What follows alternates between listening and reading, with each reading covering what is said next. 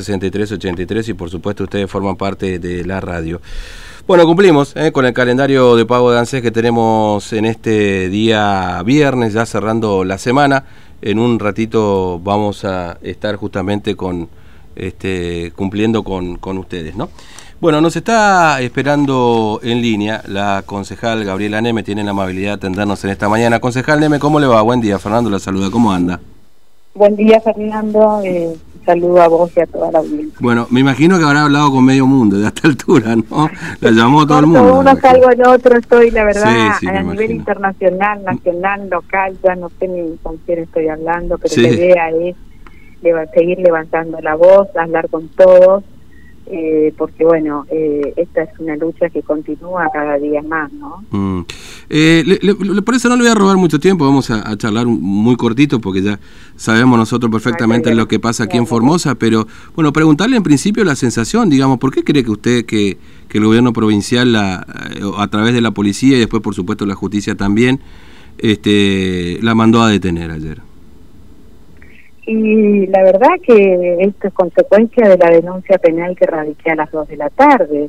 Eh, claramente yo hice una denuncia penal, es la primera vez que cuando como hice toda la cobertura de las 12 de la tarde estuve en la escuela 18, yo eh, cuando hago la denuncia penal, penal la transmito en vivo a la denuncia penal. Fíjate vos que a mí me toman como un expediente de emergencia, nunca me dieron el número de sumario como corresponde y en mi causa sí tengo número de sumario. Digo, ¿cuál es la diferencia? Si, eh, eh, eh, Infran es un ciudadano igual que nosotros y si está denunciado debe tener el mismo trámite, no un trámite así. Así que creo que es, es grave lo que pasó, pero es consecuencia de que no tolera Infran escuchar las voces cuando decimos que está haciendo todo mal, que está haciendo, que está improvisando, que tiene políticas totalmente ineficaces, que lo peor que está haciendo es avasallando la dignidad del pueblo formoseño. La sensación de ayer, la verdad que nunca me imaginé, porque a mí me acusan de eh, intimidación pública. Yo a quién, no sé si ustedes vieron las imágenes, más allá de defender mi derecho y los derechos de la gente, ¿qué intimidación pública? Creo que el único que se sintió intimidado ayer fue Infran o la instigación a cometer delito porque yo digo que no me voy a mover de ahí porque que me muestren cuál es la norma que yo estaba violando, si yo tenía eh, autorización de circular.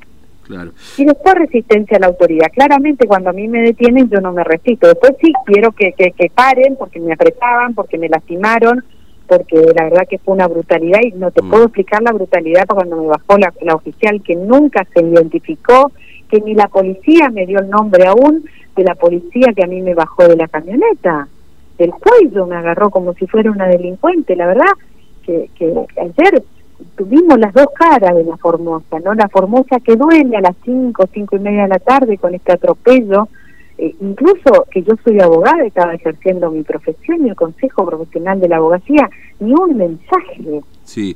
Usted, usted ayer al eh, sí, usted primero preguntarle por la convocatoria porque le la sorprendió de alguna manera y esto quizás este usted hace una lectura de que también desde el gobierno provincial quizás la, la liberaron rápidamente por esto, la repercusión y la reacción de, por supuesto, dirigentes de la oposición y del radicalismo y demás, pero también vecinos, digamos, que se acercaron al lugar. ¿Esto usted cree que fue como que aceleró quizás su, su salida también de esta situación? Sí, creo que sí. Esa es la otra cara que yo te iba a decir, ¿no? La cara del pueblo, la cara de la democracia, la cara que se autoconvocaron. A mí me emocionó, yo no sé si vos viste las imágenes, yo lloré cuando salí, porque yo empecé a ver, está bien, los dirigentes de la oposición me parece perfecto que, se presenten, que, se solidaricen, porque yo haría lo mismo, ¿no? pero a mí lo que me emocionó es la gente, vi médicos, amigos presentes ahí, vi gente de la iglesia, vi el sacerdote a la, parroquia que yo voy, vi a, los jóvenes, vi a gente que no tiene nada que ver con la política. Entonces, eh, eso es lo que a mí, yo quiero quedarme con eso de lo que pasó ayer, que creo que ayer eh, nuevamente la gente dio un ejemplo cívico, decir esto es lo que no queremos para Formosa y no nos vamos a callar más. Mm. Usted ayer salió. Eh, que tiene que hacer Infram. Usted salió de ese lugar y pidió. La, usted, dijo que no está de acuerdo con este pedido de intervención a Formosa, pero sí la intervención al Poder Judicial. Sí, totalmente, porque digo, eh, yo soy una defensora acérrima de las instituciones democráticas y con Infran nos hemos sometido a un proceso electoral donde todos hemos sido parte, guste o no, como se la ley de NEMA, nos guste o no, un montón de irregularidades que siempre denunciamos, es nuestro sistema republicano y democrático. Ahora, lo que son elegidos a dedo es el Superior Tribunal de Justicia, y es el Superior del Tribunal de Justicia que su principal función es velar por el cumplimiento de las leyes y las garantías constitucionales de todos los ciudadanos. En los ciudadanos, la última garantía es el Poder Judicial. Mm. Y lo grave, no solo que hacen la vista gorda, no he visto a un solo fiscal actuar en estos meses con todos estos atropellos a los derechos humanos, sino que inclusive el Superior Tribunal en esa eh, resolución que sacó, yo no me acuerdo si era octubre o noviembre, donde decían, querían eh, inhibir al juez federal, el, el, el fallo del doctor Han dice claramente y puntualmente que los jueces no se pueden poner límites al gobernador Infran. ¿Y para qué están?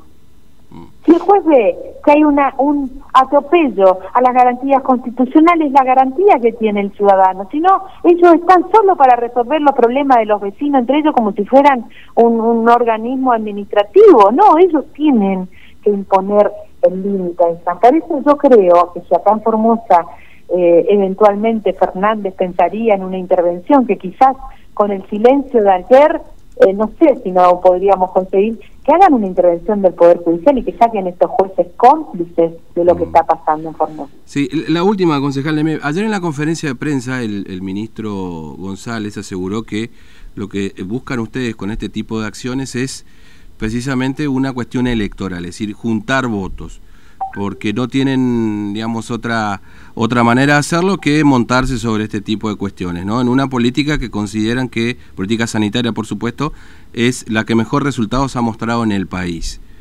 ¿Lo hacen para juntar votos, concejal Neme?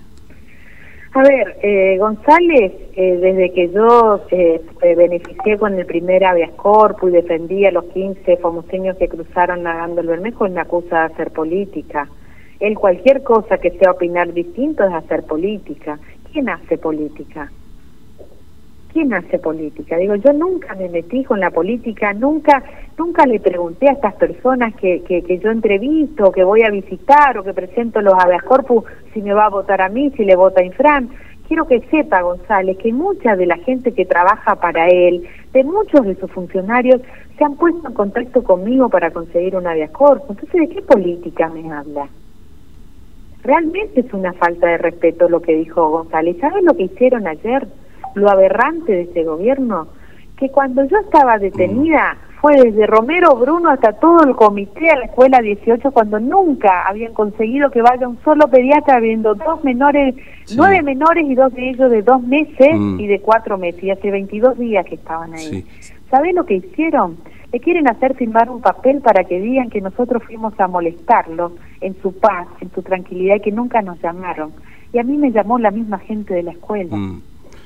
Eh, ¿Sabes si la trasladaron a esa gente del lugar o están todavía ahí? Porque no, eh, lo que nos dijeron y lo que yo hablé anoche con Sandro es que le prometieron que el sábado le van a hacer un mm. PCR temprano y que para tipo 13 de las 13 horas lo estarían largando. Lo tendrían que largar ya, tienen tres PCR negativos, así como está el comisario de la policía que vive en el Ibirapitá haciendo cuarentena domiciliaria, que larguen a esta mm. gente que se vaya a la casa. ¿Qué sabe del ministro del Superior Tribunal de Justicia Cabrera? No sé, debería ser contacto estrecho, debería estar en un centro de aislamiento, debería pasar tantas cosas en Formosa, pero en Formosa lo que pasa es que en Formosa no hay Estado de Derecho, no hay división de poder. E Infran es como Rosas, tiene la suma del poder público. Se maneja más como un jeque árabe que como un gobernador democrático. Eh, concejal Neme, muchas gracias por su tiempo, muy amable. Este, gracias, por atendernos. Hasta, luego.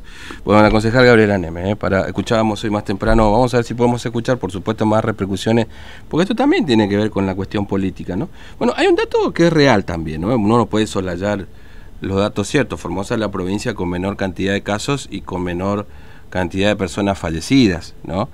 Este, y, y acá me parece que que terminamos debatiendo extremos, ¿no? Este, y a veces, lo decía el otro día, ya no, no, no, quiere ser reiterativo porque me parece